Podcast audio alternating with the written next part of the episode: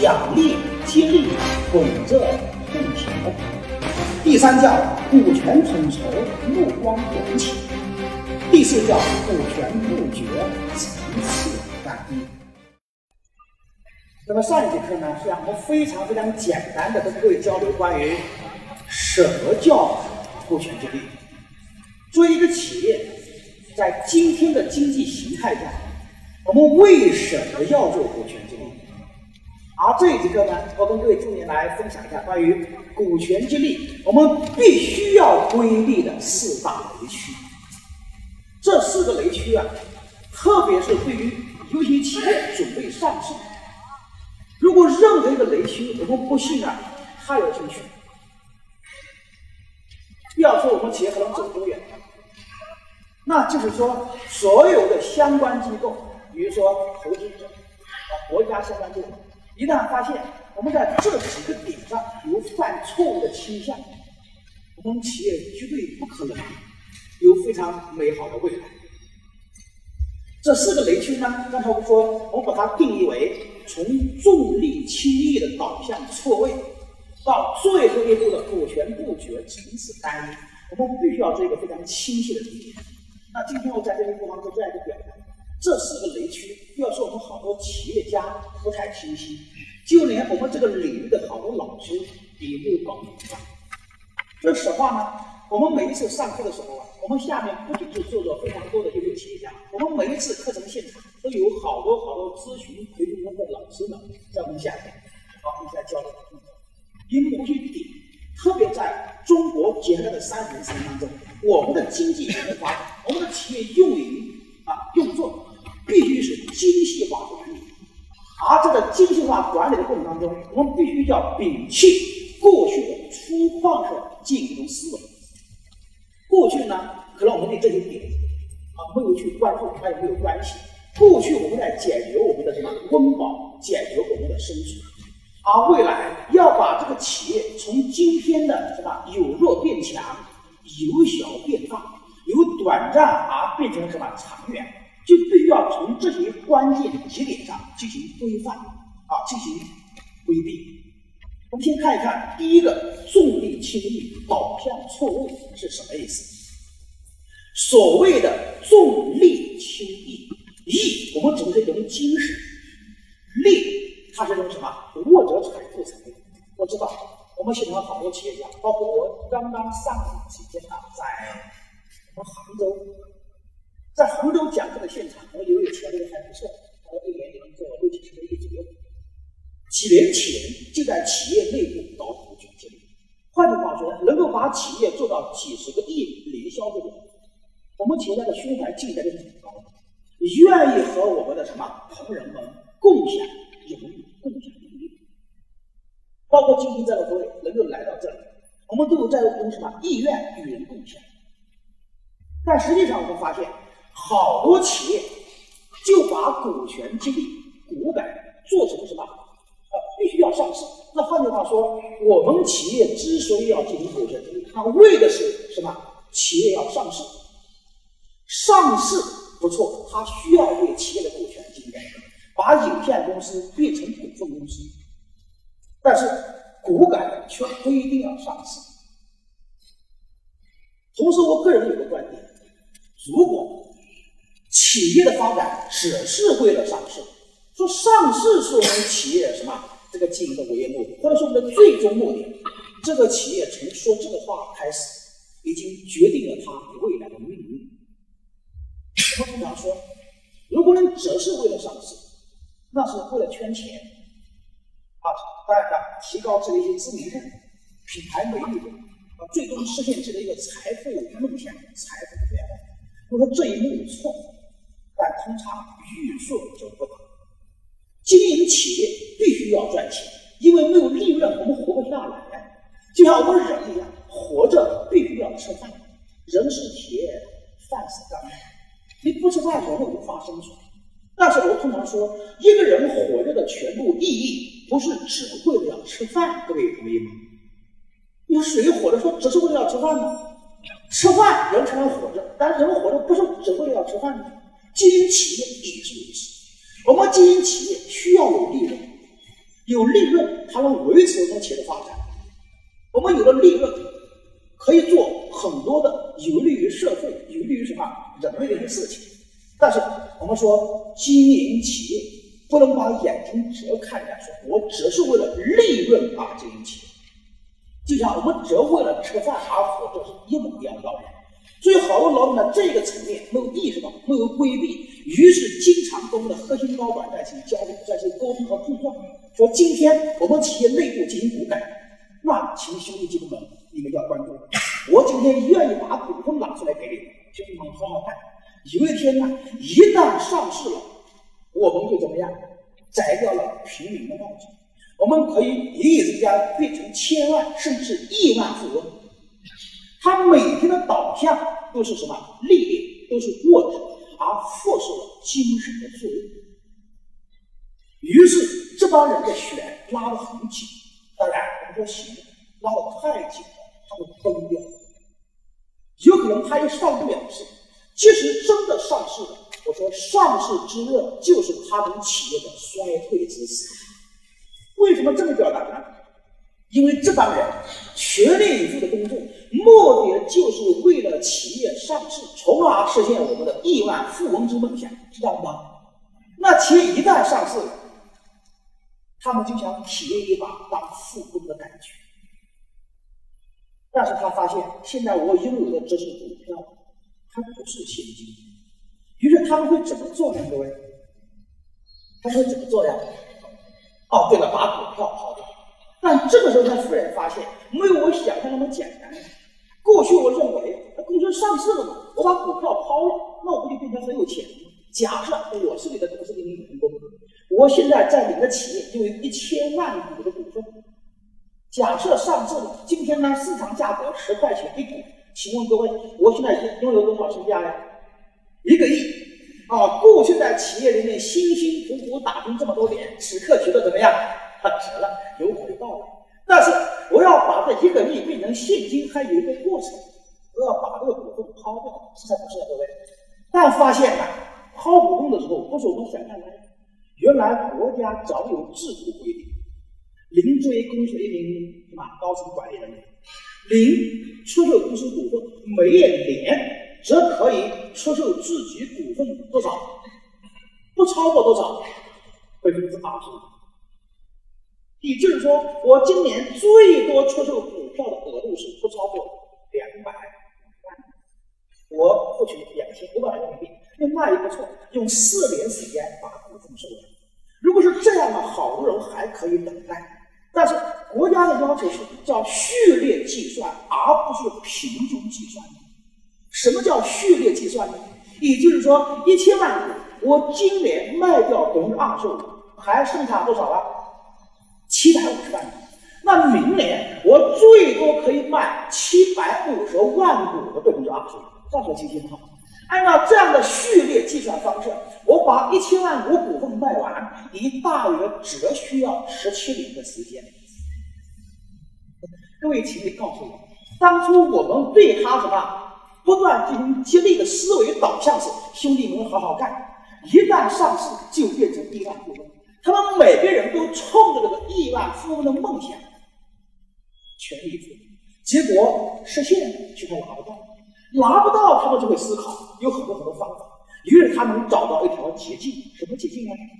辞职。哎，辞职为什么能很快达成目标呢？因为很简单，在二零一一年之前，我们国家就规定，如果你不是公司高管，这是一个自然人股东，那。一年之后你可以抛售股份，或者说你是一名高管，你离开公司以后十二个月可以一次性抛售股份，那我何不早点走呢？对吧？这样的，我们国家后来把这个制度调整了一下，就离职的高管十二个月不能一次性抛售，是十八个月才可以，把这个时间延长半年。那请问各位，延长半年抛售股份时间就能留住他们吗？留不住啊！所以各位上网去输入几个关键词看一下，创业板开板到今天为止，有三百多家企业上市，已凭空缔造了一千多名亿万富翁。就三百多家上市公司创业板就缔造出一千多名亿万富翁。今天这一千多名亿万富翁当中，有四百多位已经离职。这四百多位的离职人员是什么概念、什么节点呢？公司副总裁以上人员。各位不妨做一个思考：我们作为一个企业家，带着一个优秀的团队，辛辛苦苦、全力以赴把股就用作上市，但上市的高管纷纷提出辞职。高管可以辞职，高管也可以跳槽，其中各位老板可不可以辞职？老板可不可以跳槽？这老板也可以跳。有个地方向张国荣哥哥学习，往楼下跳。有没有这样的企业家呀？当天企业上市，第二天下去的呀，就跳下去，有没有啊？那就在我们浙江，我们没有。如果你要关注的话，发现这个现象。所以说，假设我们当初的引导方向是，只是为了利润，说上市是企业的最终目标，这个企业永远是你不可能，对吧？假设真的上市，我们说上市敲响那个锣声，也是我们的伤钟。上市之热就是企业的衰退之时。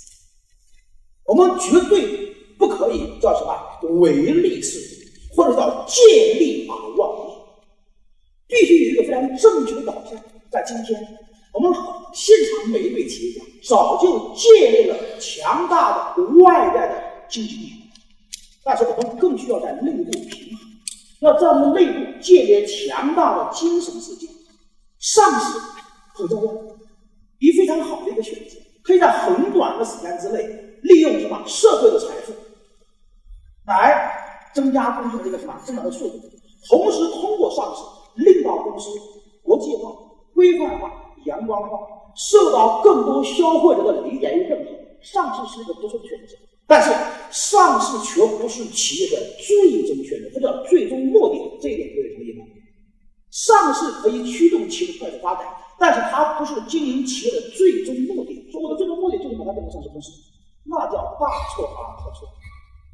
所以，我们一个企业要想真正走得长远，必须要在我们的什么团队当中做一种思想，导入一种文化，必须要有企业的灵魂，必须要有你企业的一种精神。要在企业内部建立一种什么精神群力，令到上下同欲，这样你的企业才真正能走得远。这个第一个雷区，我们必须要规避。而规避这个雷区的方法，就是在企业内部建立精神群力，有种企业家精神。我们也可以告诉他，我们企业上市是个三年或五年目标，那是可以的。但是上市则是推动企业快速发展的一个什么阶段，或者说一个手段、一个过程，它不是我们企业经营的最终目的和导向。啊，这是第一个雷区，重利啊轻义，导致了导向错误，企业没有明天。那第二个雷区呢，叫做奖励激励而本着混淆。好多人非常渴望啊，在我们企业内部导入一种。股权激励方式，但是我们错把奖励变成了激励，我们把股份分出去，不但没有收到预期效果，反而比过去更差。那什么叫做奖励呢？什么叫做激励呢？我们可以简单来看一个案例，比如说这里边呢，有一个母公司发给我，说：“谭老师，我们企业家打算呢搞股权激励，你看一看我这个方案怎么样？”这边写的序号指的是说哦，这个内部有多少人受到激励？下面还有很多成员，好多激励很多人。这个叫姓名，张三李四王五赵六，啊，这是一个真实的案例，所以我们把这个姓名啊，包括这个额度啊，做了一些调整。这个叫工龄。张三在企业工作十年，他叫工龄。他现在担任什么职务呢？是我们公司的总裁。他担任总裁多少年了？担任总裁已经有十年。换句话说，这个人来到企业当中就是个总裁，一直做到今天，对企业什么有很大的贡献。于是激励的额度是十万股，是万亿单位。好，李四已来到公司有十年了，现在担任什么职务啊？公司的副总裁，担任职务多少年呢？六年。因为他是个副总裁，而且副总裁只有六年，所以吉利的股数是八万。那王勇来公司八年了，现在是副总经理，当副总经理只有五年，激励股数是四万股，下个叫依次被推。请问各位，过去我们好多企业进行股权激励，是不是这个逻辑思想？是还不是啊？各位，谁在什么岗位上工作多少年？是还不是啊？各位，是这样的吗？这就相当于什么呢？国家去参加奥运会，这个这个什么？国家去参加奥运会，对于那些人的表扬，不是基于离人福为国家争得荣光，人福拿到奥运金牌，而是什么？你在国家队效力多少年？现在是什么干部？这样的进行吗？是这样的一种激励导向。所以各位发现，好多企业都是这么做的，结果呢，封下去以后发生什么情形？首先可以看，这里面有一个什么共性，不管是张三还是李四还是王五，首先一点是，他们拿的股权激励额度一样还不一样？一模一样，他的额度，十万股、八万股、六万股，一模一样的各位，不一样。为啥不一样呢？我们可能一个理由，为啥不一样？基于什么不一样呢？换句话说，这个十万股、八万股、六万股、四万股是基于什么而得出来的？基于他们过去在企业当中扮演什么角色，在什么岗位上为企业效力多少年，为是还不是啊？换句话说，是基于你过去对企业的贡献，是吗？各位，是这样的吧？如果基于你过去对企业的贡献，那对不起，所有的人被激励对象，他们的内心都有一种声音，都有一种呐喊，在这家企业发展过程当中。企业之所以有今天，谁的贡献比较大呀？每个人都认为啊，每个人都认为我的贡献比较大。各位是还是不是？那个中层干部会认为说，你们老总实际上就动动嘴巴，活不都是我们干的吗？是不是的吗？那高层干部怎么想呢？老总怎么想？你们下面就是个体力活，有没有？我们晚上什么深更半夜的觉都睡不着，头发都熬白了，你们就是出来点体力。那拿的这个已经很高了，但事实上大家不这么认为，每个人都认为，在这家企业发展的过程当中，我的贡献最大，但是我拿到的股份却不是最大的。他们立刻觉得这个股份分的公平还是不公平啊？各位，觉得不公平。那好了，各位知道我们中国人有个特征，就是民不犯贫而犯不均。我穷点没关系，只要你还没富起来。有这种心理吗？现在你分的不公平，我怎么会有积极性呢？还有，各位发现，所有的人在这个过程当中叫论功是吧？行赏，叫论功行赏。我们刚才说到，既然是论功行赏，他们每个人都觉得我的贡献比较大，而且他们觉得，既然是论功行赏，一定是过去。借是过去的东西，我干了这么多年，你才给我。实际上，这个东西早就应该给我，它本身就属于我的。只不过你把我这个东西拿了这么多年，今天才给我，而且还没有给到位。同意同学们？他们不认为说老板有债跟凶残，跟你共享荣誉、共享利。他认为这个东西原本就属于什么？不是我的，你怎么会给我？我为你贡献了这么多年，你才给我这么一点点，一给的太迟了，二给的太少了，再看第三，他认为你给的不公平，少一点也就算了，那一个人凭什么给我拿这么多呢？我的贡献比他大多了。本来我们给股份啊，希望他现在只有什么五分的能量，有五分能量上升到八分的能量，更加去在乎自己。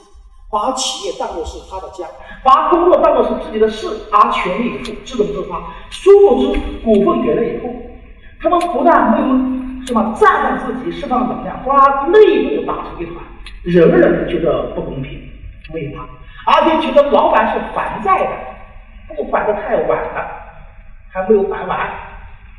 他们从原来的五分甚至被下降了三分。我们老总们发现。这个分错了，应该什么收回来？怎么能收得回呢？说出去的话，泼出去的水。他们说，虽然别的不多，我们还是勉强接受的。你要知道我们积极性不高，你再给我们一点，不就高了吗？你把欠我们的都给我们，有没有？所以才有上次我们这个杭州那个唐亮唐总啊，同时做画签做什么？私下里交流说，前几年做但没做好，现在花一两千万再把它收回来，那这就是他提前几年做了一个解决。在这里，什么原因导致的？非常非常简单。我们是把什么奖励当做激励？什么叫奖励？奖励是基于过去的贡献，叫奖励；而激励是基于未来的创造。这两个点是完全不一样的。今天我们讲这个话，已经变成股权激励领域的标准。股权激励不是基于过去的贡献，而是基于未来的创造。假设我们真的要做股权奖励，那是你发自内心的感动和感恩，说这帮兄弟姐妹跟着我，没有他们就没有他们，没有我们企业的今天。那好了，怎么表示感恩呢？除了什么现金啊、荣誉以外，另外给你们一些股份养老，可不可以啊？你们拿到这个股份啊，离开公司也没关系，不管怎么处理，那是你的权利，那是你的财产，你有分红权、决策权、所有权、转让权。如果你我们真的是这么想的，那就叫股权奖励，感谢你们对企业的贡献。但是我们今天做的不是股权奖励，我们做的是股权激励。股权激励是什么？对不起，离现在的岗位，离贡献了多少年，这能作为预售一个合同，因为你的职务高，贡献大，因为你的什么工龄长，我们表示感恩。我们未来三到五年，公司有一个目标。而你的岗位可能对这个目标贡献比别的岗位贡献可能更大，我们要根据岗位价值分析，得出一个该岗位对未来目标的什么创造能占多少的比例，占多少权重。于是，在分配总额当中，其中一块属于你，但这块能不能拿得到？对不起，要看真正三年以后，你是否真的按照当初的想象为这个目标贡献了相应的什么比重？是不是要准备？那才叫做股权激励，所以股权激励不是基于过去的贡献，而是基于未来的创造。为什么好多企业不做股权激励还好？我们最多说叫等死，一做就叫找死。做股权激励最大的风险是我们不了解就开始。所以好多企业死掉，不是说我们太小气、格局不够，是我们胸怀太大、格局很高，一拍脑袋就开始分配了。后来发现分配不够，后来发现事实与我想象的恰恰相反，所以自己也很纠结，也很郁闷，也很生气。为什么会这样呢？我好心好意拿出这些情况大家分，不但不能这样的一个。好的结果，你不能好好工作就算了，反而还不如以前的状态，出现了不思进取，出现了什么小富即安，出现了牢骚满腹，后来还干涉到了企业的正常经营，能明白吗？那就是我们把股权激励是只有我激励没有约束的，所以我们说基于未来的创造，第一点你要设定企业未来的目标，并设定你预售的合同，并设定考核的标准。能不能拿得到，是在未来某个时间节点，基于你对这个目标价值的创造而做出一系列的评估，而不是仅仅根据你在企业里面什么贡献多少年，现在什么职务。就好像我们杭州啊，这是在伦敦奥运会上，比如孙杨，有叶诗颖是吧？那回来以后啊，受到了好多好多表扬，因为他们为这个什么创造了很多价值。而不是说对我们国家的那些老领导，你效力多少年啊？离是什么呃工？你这个职务是多高？不是这样，就像朝鲜一样，虽然国家比较贫穷，他们吃他之前告诉他，谁要获得这个金牌，那回来享有部级干部这个待遇，配车配房，取不到这个什么，连铜牌都取不到，国家直接送到什么煤矿去挖煤。那提前就把有些规则讲好了。而不是说放心好了，拿不拿到无所谓，你是这个国家老干部了，回来以后就怎样？那哪有积累积积极性呢？这就是我们好多企业的做犯的一个错误，错把奖励当激励，说从今天呢，我邀请各位企业家牢牢记住：假设你未来要做股权激励，你先问问自己，我这个股权释放的目的是什么？我们下午会重点谈。啊，不同时间段面对不同对象，你的目的是什么？假设你的目的是为了感恩老员工，这么做没有没有关系，没有他。而且你要有个心理准备，给了他以后，他就不在企业工作也没关系，你是感恩他。你要是想调动他的积极性，释放能量，为企业创造价值，那叫激励。激励就是基于未来的创造，而奖励就是基于过去的贡献。这个点对了，记得住吧？所以这是一个非常重要的雷区，非常大的雷区。我们这是第二个雷区，来看一看第三个雷区，叫做什么呢？股权统筹，目光短浅各位，本人认为，靠着在座各位的聪明才智，走到这里连能量场都不一。这里面流淌着慈悲和智慧，流淌着奉献和爱心，也流淌着财富。实际上，我们真正要想成就一番事业，很久的事业，我们可以做。假设你的企业只想什么，就赚个养家糊口的钱，富甲一方，光宗耀祖，你都不需要搞股权激励。在座各位，您今天已经达到这个目标。要做股权激励，那你对企业的非常长远的规划，最起码五年、十年、三十年，甚至是一辈子，你才做股权激励。你必须要考虑全局，考虑什么长。所以我们说，不谋全局者，不足以谋业欲；不谋万事者，不足以谋一时。真正要做股权激励，就要看到企业整个未来的发展形态。我的股权在不断释放的过程当中，可能会遇到哪些情形？是否对企业的治理造成安全性的威胁？企业的发展分这样的几个阶段。我把它定义为初创期、发展期、扩张期与成熟期。那什么叫初创期呢？在我看来，那有人问我说：“海老师，我的企业已经做了十二年了，还叫初创期吗？”那我的观点是：你的企业哪怕做二十年，假设你的高管不成熟，不能不倒一面，无论事无巨细，领导必须鞠躬尽瘁，死而后已。离开你这个企业就不能运作，你的企业哪怕做三十年，它都要有初创期，同意吗？初创期、红灯期、无序期、混乱期，禁忌之路、禁忌之能，经营自己的一箭之德啊，一专之能，这就叫初创期。